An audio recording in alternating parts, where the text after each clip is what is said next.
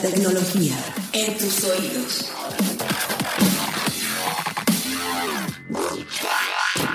...343...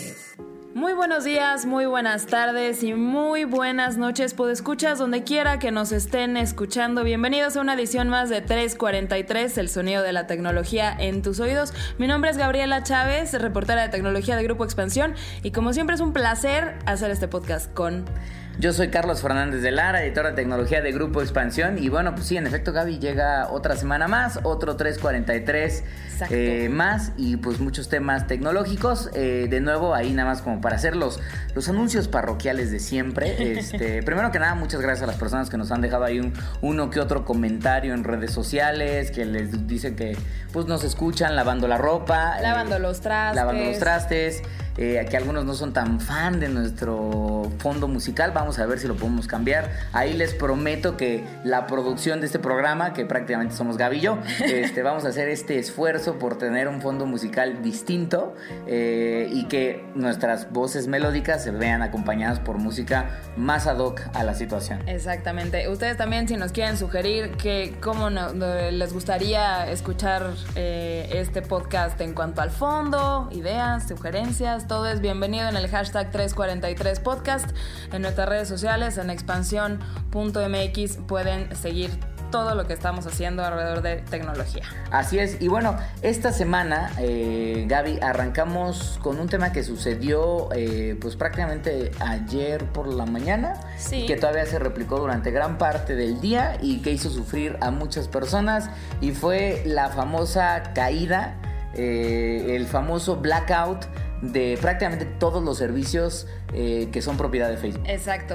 El, que, el que se va a recordar como el Facebook Down, pero, o sea, hay otras veces que se ha caído Facebook, o sea, ha caído Instagram, o no funciona WhatsApp, tal, qué, pero no habíamos tenido, creo, Carlos, un, un down del servicio en general, o sea, toda su familia de, de, aplicaciones, y que duró aproximadamente 14 horas y todos nos volvimos locos. Loquísimos, o sea, la verdad es que los usuarios empezaron a reportar, yo creo que mucho dependía de los países, ahí estuvimos checando a través de, aplicaciones como Down Tracker y eso, que medían justamente el famoso outrage que le dicen de los servicios digitales. Eh, países como Paraguay, Bangladesh, México, evidentemente, Argentina, por ahí checábamos que Brasil era de algunos de los peores. Fue el, más afectado. Exactamente.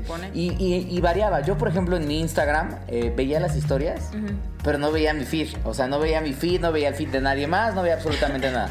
En WhatsApp podía mandar mensajes, pero no recibía audios ni imágenes, ni tampoco podía mandar stickers. No, no, ¿sabes a mí, a mí qué, me, qué me pasó en la tarde? Como que eh, ayer en el día sabía que esto no estaba funcionando y a lo mejor Facebook, yo entré a mi Facebook en, en, el smartphone o en la computadora y no podía ver nada, así, pero nada. Yo Facebook sí veía varias y no cosas. Me, y no me causó, la verdad, poder escuchar tanta, tanto problema, no me volví loca ahí.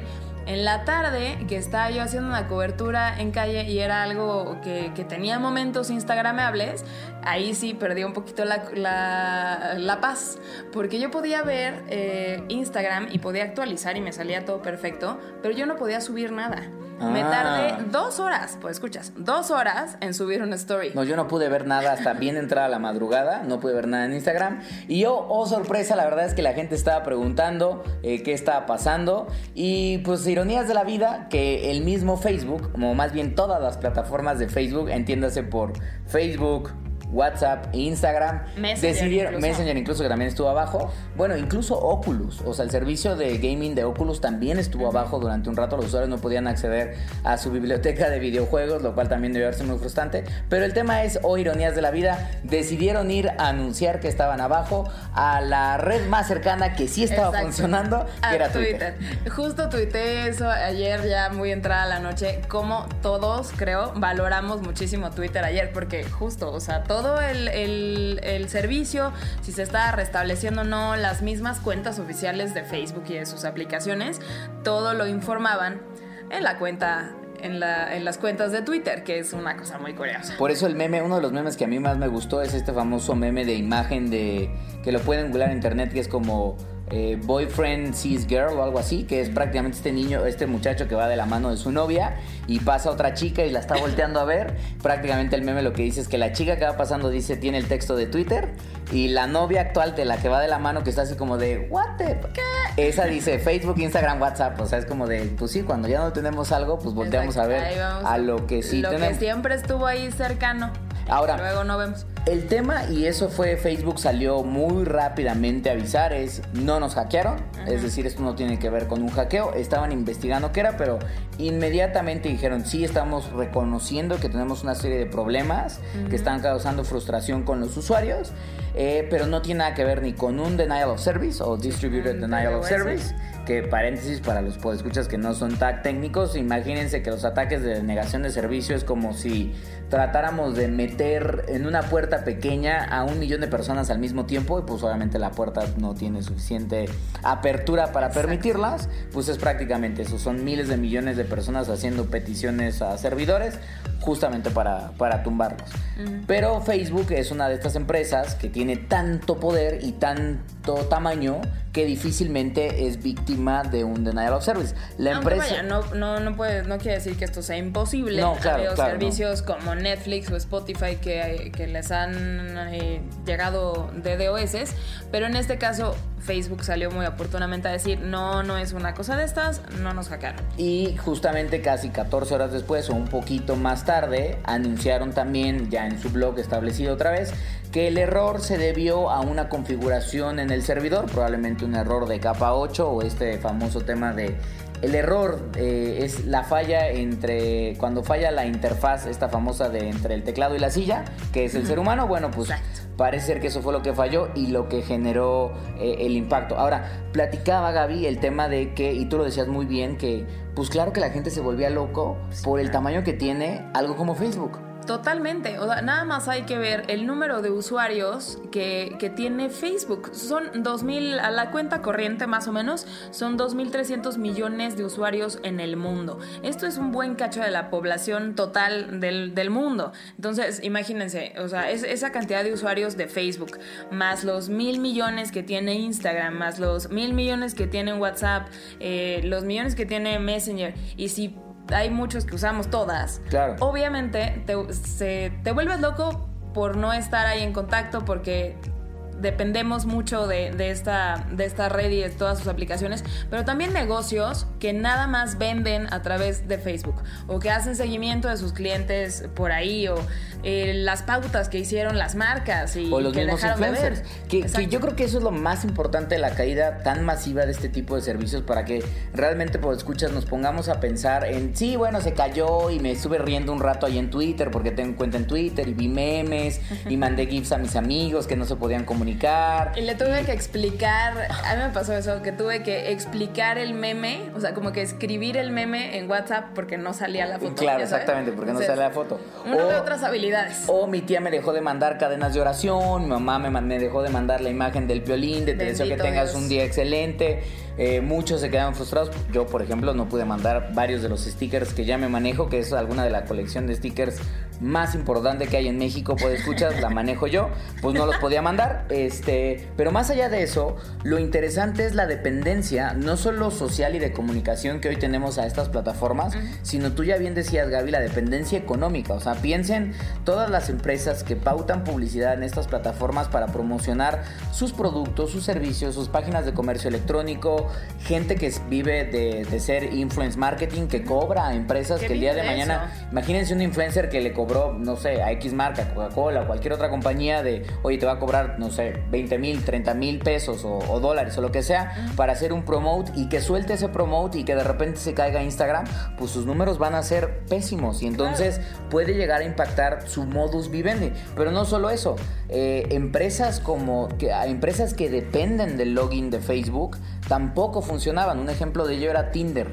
Tinder, los usuarios no podían acceder a su cuenta de Tinder porque para entrar a Tinder tú tienes que permitirle el acceso a las credenciales de Facebook. Y hoy hay muchos servicios digitales. Tragedia total. Exactamente. o sea, imagínense que la gente hasta dejó, el amor se cayó ayer. todo, todo. Todo, todo se vino abajo, muchachos. Se derrumbó.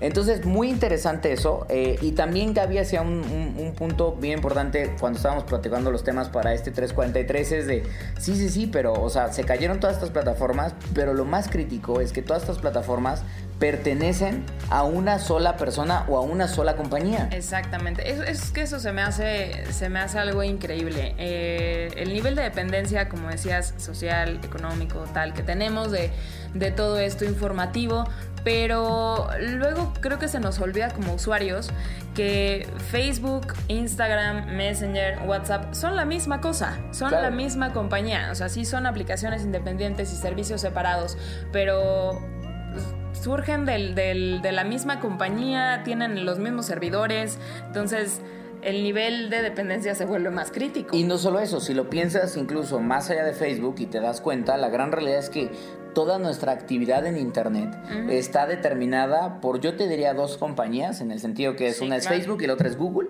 prácticamente porque Google con todo lo que tiene en Search y todo lo que tiene en plataformas como YouTube, prácticamente domina también todo ese espacio. Y luego evidentemente hay jugadores más pequeños como Twitter, como Reddit, este, pues evidentemente hay algunos otros que también están jugando, pero en comparación por el tamaño de gente a la que llegan, el nivel de acceso que tienen y el dinero que mueven, esas plataformas, o sea, dos empresas actualmente controlan, yo te diría, eh, no solo las conversaciones, sino el actuar y nuestro día a día en Internet. El, tráfico total, o sea, el... Y el día que esas empresas... La navegación, las transacciones, lo social todos los datos creo que sí caen en, estas dos manos y, pues sí, estamos como en un duopolio tecnológico y eso se ha visto en varias, en varias, eh, varios casos de prácticas monopólicas en Europa y demás, pero casos como esto lo hacen más patente. Lo hacen como mucho más evidente y seguramente hacia futuro, y vamos a estar hablando mucho de eso en 343, el sonido de la tecnología está a tus oídos, pero seguramente vamos a ver más gobiernos interesados en regular, porque este tipo de situaciones lo que hace es dejarles muy en claro el de, oye, pues el día que Facebook no esté, como que nos vamos a meter en problemas, ¿no? Porque no solo es Facebook, o sea, es Facebook y todo esto, ¿no?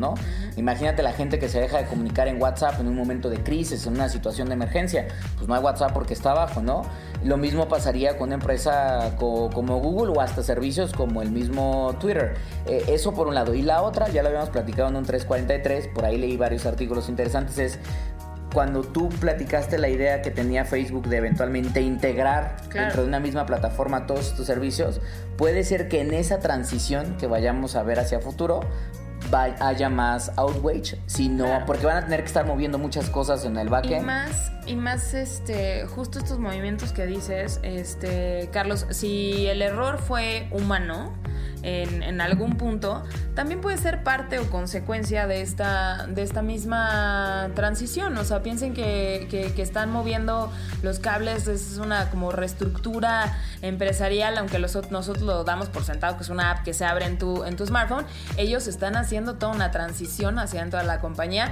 Entonces, vayamos practicando eso de hablar con el de al lado, porque pues igual y nos vuelve a pasar, ¿no? Salgan a la calle, muchachos, convivan con otras personas, este, si tienen seguidores, pues háblenles, no solo les hablen de manera digital, este, olvídense de los stickers, o si quieren mandar stickers, recorten stickers en cartulinas y repártanlas entre sus amigos, es una opción interesante. Puedes hacer eso con tu colección. Eh, pues sí, la verdad es que sí, aunque algunos están medio intensos, pero bueno, este digamos que ahí se queda el tema. Va a estar muy interesante ver hacia, hacia futuro.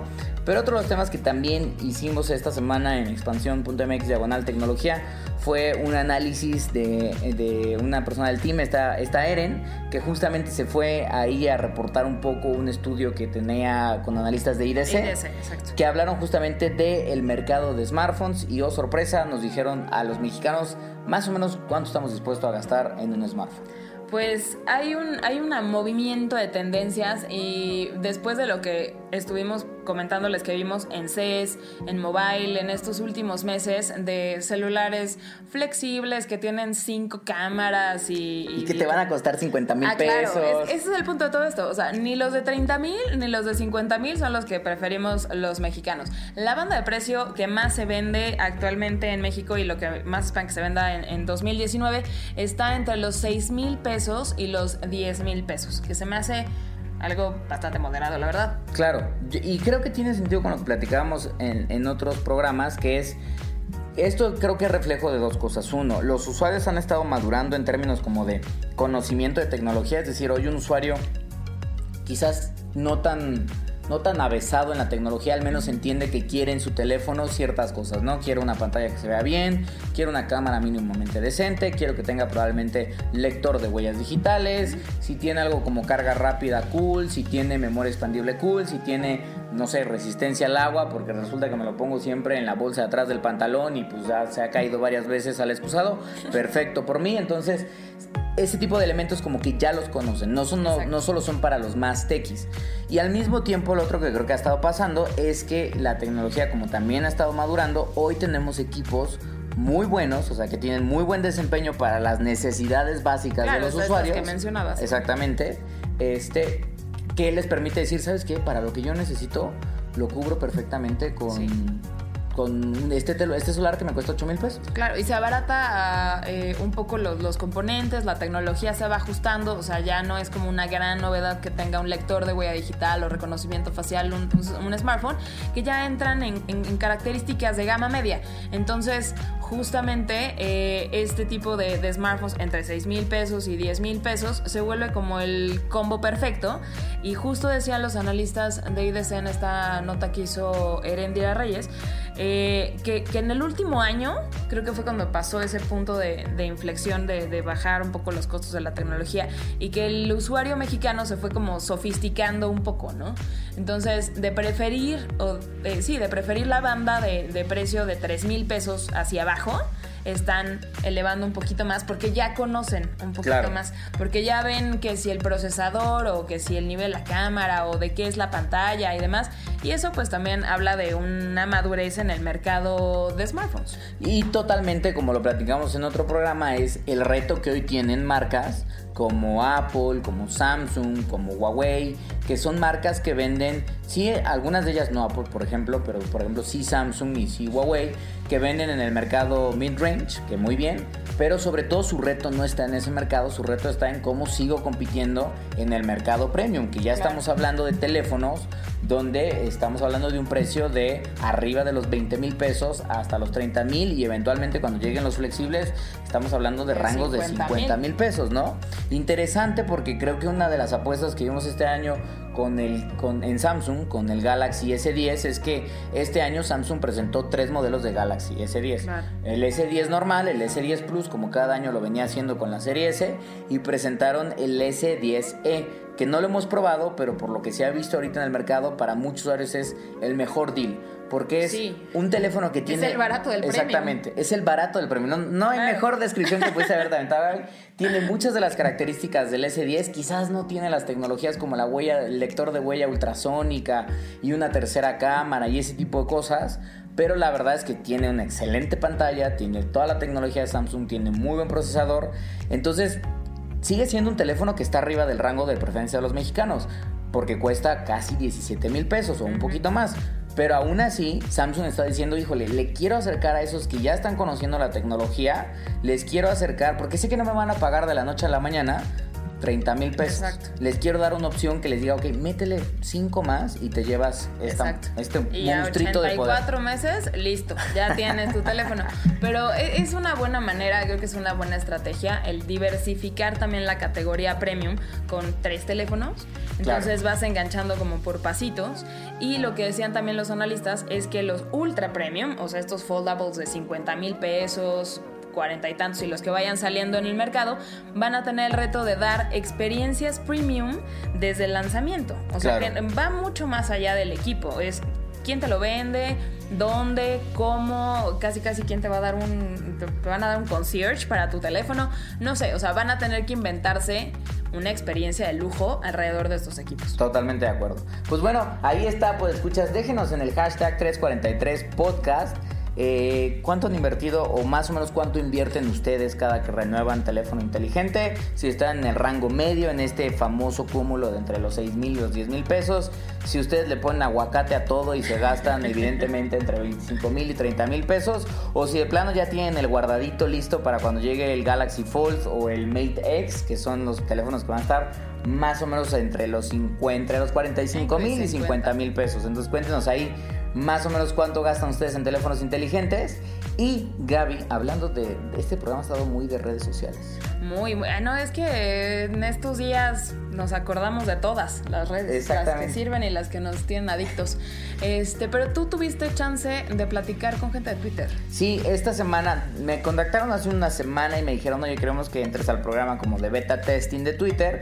Y bueno, me dejaron ver en acceso preview con una aplicación, todavía con algunos, es una aplicación que obviamente tiende a tener algunos bugs porque obviamente está en beta testing, pero la idea es que esa aplicación buscaba demostrar eh, justamente lo que Twitter quiere hacer en la evolución eh, en cuanto a conversaciones, pero sobre todo en cuanto a, la generación de contenido multimedia dentro de la plataforma. Y lo que me tocó platicar ya con ellos y probar es que Twitter le está, está haciendo una modificación que seguramente varios usuarios ya, si no actualicen su cuenta de Twitter, porque es tanto para Android como para iOS este, le está permitiendo a los usuarios simplemente con un swipe hacia la derecha desde la página central de su feed de Twitter acceder a la cámara este, para tomar fotos de manera más inmediata o capturar video o hacer un live directamente eh, por Periscope eh, con la idea de que lo que busca Twitter es que la gente comparta más imágenes, pero que también esas imágenes se visualicen mejor en la red social. Ok. O sea, como que quiere ser un poquito más como Instagram. Ajá, exacto. Así me lo, me lo imagino. Yo no he podido probar esta, esta, este beta, pero justo así me lo estoy imaginando. O sea, haces un swipe y literal ya estás ahí. Lo que quiero entender, y, a lo mejor eh, nuestros podescuchas también tienen la misma duda, es en la parte de video de hacer un live ¿Te abriría Periscope aparte o no, Es interesante porque justamente Twitter migró prácticamente todo Periscope dentro de la misma aplicación. Okay. Y entonces cuando tú haces un live, te vas en live en Periscope, aunque no tengas, pues incluso si quieres no tener cuenta en Periscope, pero bueno, lo haces a través de tu plataforma o de la cuenta de Twitter.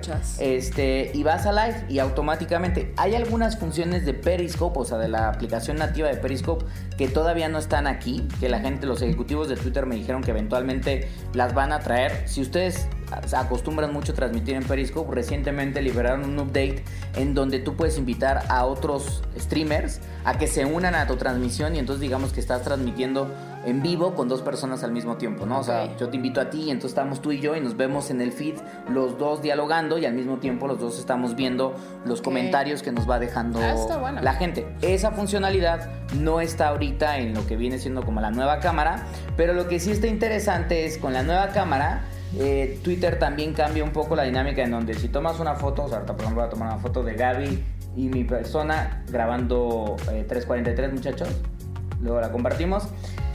Tienes la foto y lo que te permite ahora es la vas a postear directamente, eh, la posteas directamente, vamos a ponerle hola mundo este, y vamos a poner el hashtag para que lo chequen, muchachos, que lo estamos haciendo en tiempo real. Exacto. 343 podcast. Este. Eh, Busquen el hashtag y ya van a, van a poder ver. Y lo interesante es que ahora Twitter te está dejando configurar los fondos en los cuales el texto va a estar apareciendo en la imagen. Cuando tú ya tuiteas la imagen, eh, también te aparece de una manera diferente. Integra el texto dentro de la imagen. Aquí como la, la tenía medio volteada así, se quedó como pues no, o sea, como que no, no rotó, porque sí rota, o sea, sí tiene que cambiar, eh, sí detecta entre horizontal y vertical, pero la idea, este es el ejemplo perfecto, o sea, la idea es que Twitter lo que quiere es que la imagen tenga predominancia en el tweet, y por eso el texto hoy se sube con una barrita de colores dentro de la imagen. Y sí se parece un, un bastante a Instagram. Porque ah. justo es, darle esta, este primer plano a la imagen y justo la plequita creo que hace toda la diferencia. Exactamente. Entonces la idea es, por un lado eso, y lo otro que viene más adelante y que creo que va a ser interesante es algo que ellos llamaron como hashtag inteligentes, que el día de mañana, cuando todavía no está eso disponible, pero la idea es que el día de mañana si tú vas al Vive Latino o al Corona Capital o a la Fórmula 1 acá en México o cualquier otro evento o está sucediendo alguna cosa, un breaking de noticias en algún momento de Venezuela o no sé, en Estados Unidos o aquí en mismo México, eh, obviamente surgen hashtags. Entonces la idea es que la cámara, con este sistema de geolocalización que tú tienes, si lo tienes habilitado, vas a ver en dónde estás y te va a decir, ah, mira, por la ubicación que tiene Gaby en este momento es, y lo que está pasando en Twitter es, seguramente está en el Vive Latino. Entonces cuando, tú, cuando tú posteas tu foto en automático, te va a recomendar los hashtags que están trendeando más fuertes en de, ese evento, para que no solo tú lo puedas compartir con más gente, sino que también más personas tengan la posibilidad de encontrar de forma más sencilla las imágenes de esos eventos. Ok, sí, claro, o sea, en vez de buscar nada más los mensajes, ahora vas a poder ver contenido multimedia relacionado a un hecho. E incluso encontrar probablemente videos o fotos que a veces los usuarios posteaban de estos eventos que pudieran haber sido fotos increíbles, pero los postaban con hashtags que no tenían tanto ah, dinamismo. y, se, perdían. Y, se perdían, exactamente. Entonces, creo que vienen por dos lados. Uno es habilitar más contenido multimedia dentro de Twitter, que eso es lo que quiere la red social, y la otra es eventualmente este tipo de cosas como los hashtags inteligentes, seguramente a Twitter le va a permitir tener promociones fuertes con clientes para hacer promoted trends y este tipo de cosas. Entonces, dinero para la plataforma. ¿Y el rollout de la nueva funcionalidad? Se supone que ya está, la única idea es que tienen que checar dentro de la tienda de aplicaciones de su dispositivo, que tengan la última versión disponible de Twitter y si es así, seguramente ya lo tienen habilitado. Habría que checar nada más para el teléfono, o sea, el modelo, pero prácticamente si tienen un equipo que no tiene más de tal vez 7 años, van a tener ah, esta función activada. Listo, no, creo que, que mucha gente tenga ese problema. Pero bueno, pues escuchas, cuéntenos eh, ustedes, ¿quiénes ustedes tienen cuenta de Twitter también para, para seguirlos? ¿Qué tanto la usarían más o menos con estas integraciones nuevas? Si ya la están usando, si ya la están usando o no la están usando, este, pues cuéntenos, ¿les gustó o no les gustó? Ahí le podemos pasar el mensajito a la gente de Twitter México para que también los escuchen. Síganos a nosotros en nuestras cuentas, también en Twitter. ¿Tú, Gaby, cómo estás? Yo estoy como arroba gcachavilés. Y yo estoy como arroba charlie y ya, ahí con dos S y después el y ya, fácil y sencillo. Bien fácil. Este, y no se les olvide también seguir a arroba expansión MX, que también ahí nos pueden dejar toda la comunicación con el hashtag 343 podcast. Y bueno, pues se acabó, se acabó un 343 más, Gaby. Se acabó muy, muy lleno de, redes sociales, totalmente. Muy digital, ahora muy, toda la razón. Exacto. Pero bueno, vamos a, a, seguir eh, practicando eso de hablar cara a cara. Eh, ustedes también hagan, hagan lo mismo, puede escuchar. Si nos escuchamos la próxima semana en otra edición más de 343. Ah, porque la próxima semana te vas a una misión interesante. Ah, claro. no, no podemos contarles mucho, pero la próxima semana, cuando estemos grabando el, el próximo 343, ya voy a poderles contar sobre una misión a la que voy la próxima, secreta, pero les adelanto que es en California, entonces. Y va a estar buena, ¿eh? Va a estar muy buena. Entonces, bueno, vamos a esperar a que Gaby regrese de esta misión secreta y por lo mientras, pues les mandamos un saludo a todos los podescuchas. No se les olvide darle corazoncito ahí en Spotify y también seguirnos en Google Podcast. Y nos escuchamos la próxima semana. Nos vemos. Bye.